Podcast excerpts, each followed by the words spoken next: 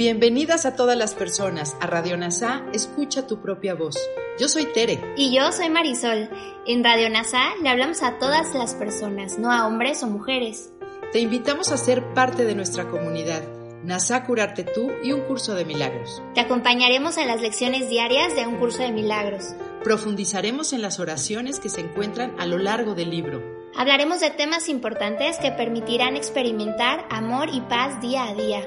Y compartiremos entrevistas con maestros adjuntos NASA y maestros de un curso de milagros. Gracias por acompañarnos.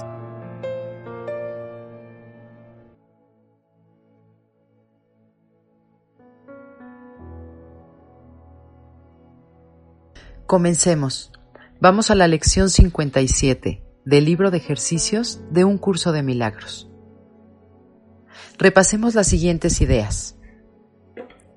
No soy víctima del mundo que veo.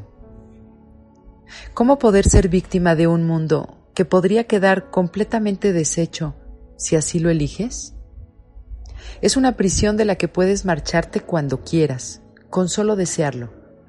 Su puerta está abierta Nada te retiene, solo el deseo de permanecer ahí.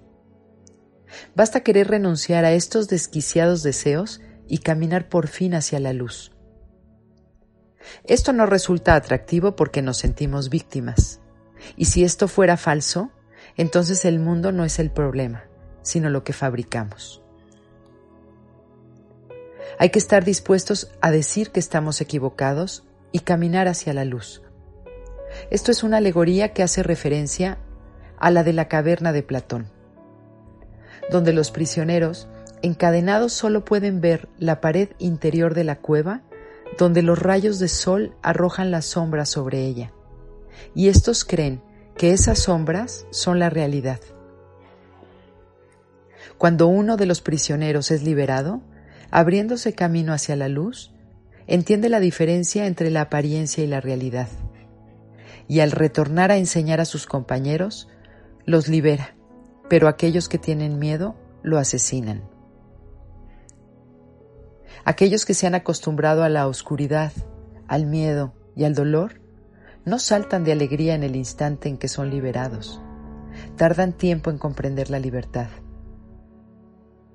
La luz lastima los ojos aclimatados a la oscuridad. La penumbra parece mejor más fácil de contemplar y menos dolorosa. Pero ¿quién prefiere la oscuridad y al mismo tiempo afirma que desea ver? Reconozcamos que hemos sido nuestros propios carceleros para abandonar la oscuridad, la culpa y el ataque que era nuestra indisposición para abrir los ojos. He inventado el mundo que veo yo mismo he creado la prisión en la que me encuentro, en la que creo encontrarme. Y basta con que reconozca esto para quedar libre. Por eso Jesús dice que este es un curso simple. Lo único que tenemos que hacer es darnos cuenta de que nosotros fabricamos esto, que es una alucinación, y que aquello que pensamos que nos hace daño no es verdad, pues en nuestra mente está la llave para abrir la cerradura. Me he engañado a mí mismo al creer que era posible aprisionar al Hijo de Dios. Y ya no quiero seguir creyéndolo, pues no puedo sino ser libre eternamente, tal y como Dios me creó. Y Dios no quiere mantenerme prisionero. En las lecciones 94, 110, 162 y en el sexto repaso, vemos que si somos tal y como Dios nos creó, todo lo que enseña el ego es falso. Esa no es la luz. Fue un autoengaño. Ahora solo debemos elegir de nuevo para abandonar el mundo de la oscuridad e ir al mundo de la luz, donde Dios quiere que estemos, en nuestra conciencia. Hay otra manera de ver el mundo. Dado que el propósito del mundo no es lo que yo le he asignado, debe haber otra manera de verlo. Y para poder mirarlo de otra manera, necesitamos la humildad de admitir y observarnos para no volver a caer e insistir en que tenemos razón. Veo el mundo como una prisión para el Hijo de Dios.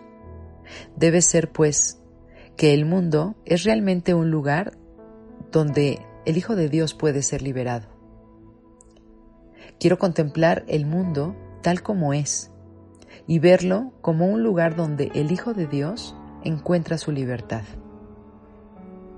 Aquí se refiere no al mundo en sí, sino a nuestras percepciones, específicamente al propósito que le hemos dado, porque si ha sido el de aprisionarnos, eso es lo que hará.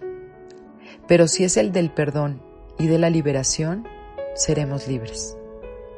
Recordemos que un cambio de propósito entraña un cambio de maestro. Podría ver paz en lugar de esto. Cuando vea el mundo como un lugar de libertad, me daré cuenta de que refleja las leyes de Dios en lugar de las reglas que yo inventé para que Él me obedeciera.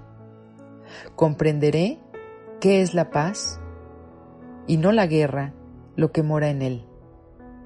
Y percibiré asimismo que la paz mora también en los corazones de todos los que comparten este lugar conmigo. Esto hace referencia al mundo real, el que refleja la unidad de la realidad al ver a todos como miembros de la filiación, compartiendo el objetivo común de abandonar el aprisionamiento por un lugar de paz que reside en todas las personas. Así cambiamos del propósito de la culpa a la paz, del aprisionamiento a la libertad. Mi mente es parte de la de Dios. Soy muy santo.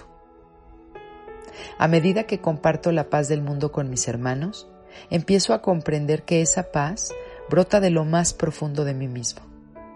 El mundo que contemplo ha quedado iluminado con la luz de mi perdón y me la devuelve reflejándola sobre mí. En esta luz empiezo a ver lo que mis ilusiones con respecto a mí mismo ocultaban. Este es otro tema importante del manual del maestro. Enseñando a otros es como aprendemos. Cuanto más suelto mis agravios contra ti, enseñando que no hay otra manera de pensar más que la guiada por el Espíritu Santo, más refuerzo esa idea en mí mismo. Hay otra manera de ver esto. En la luz del perdón veo lo que mis ilusiones mantenían oculto. Pero el perdón unido con Jesús permite sostener juntos la lámpara para desvanecer la oscuridad en las mentes y exponer las ilusiones del ego a la luz de la verdad. El perdón levanta el velo defensivo del ego para ver el amor. Al retirar las proyecciones de culpa, retiro la oscuridad en mí y así permito la luz de la verdad y la paz. Empiezo a comprender la santidad de todo ser vivo, incluyéndome a mí mismo y su unidad conmigo. Esto es lo que está debajo de la creencia de que somos hijos de la separación, el especialismo, la culpa y el miedo. Es lo que recubre nuestra santidad inherente como hijos del amor, compartida por todas las cosas vivas. Podemos equiparar impiedad con separación y santidad con unidad.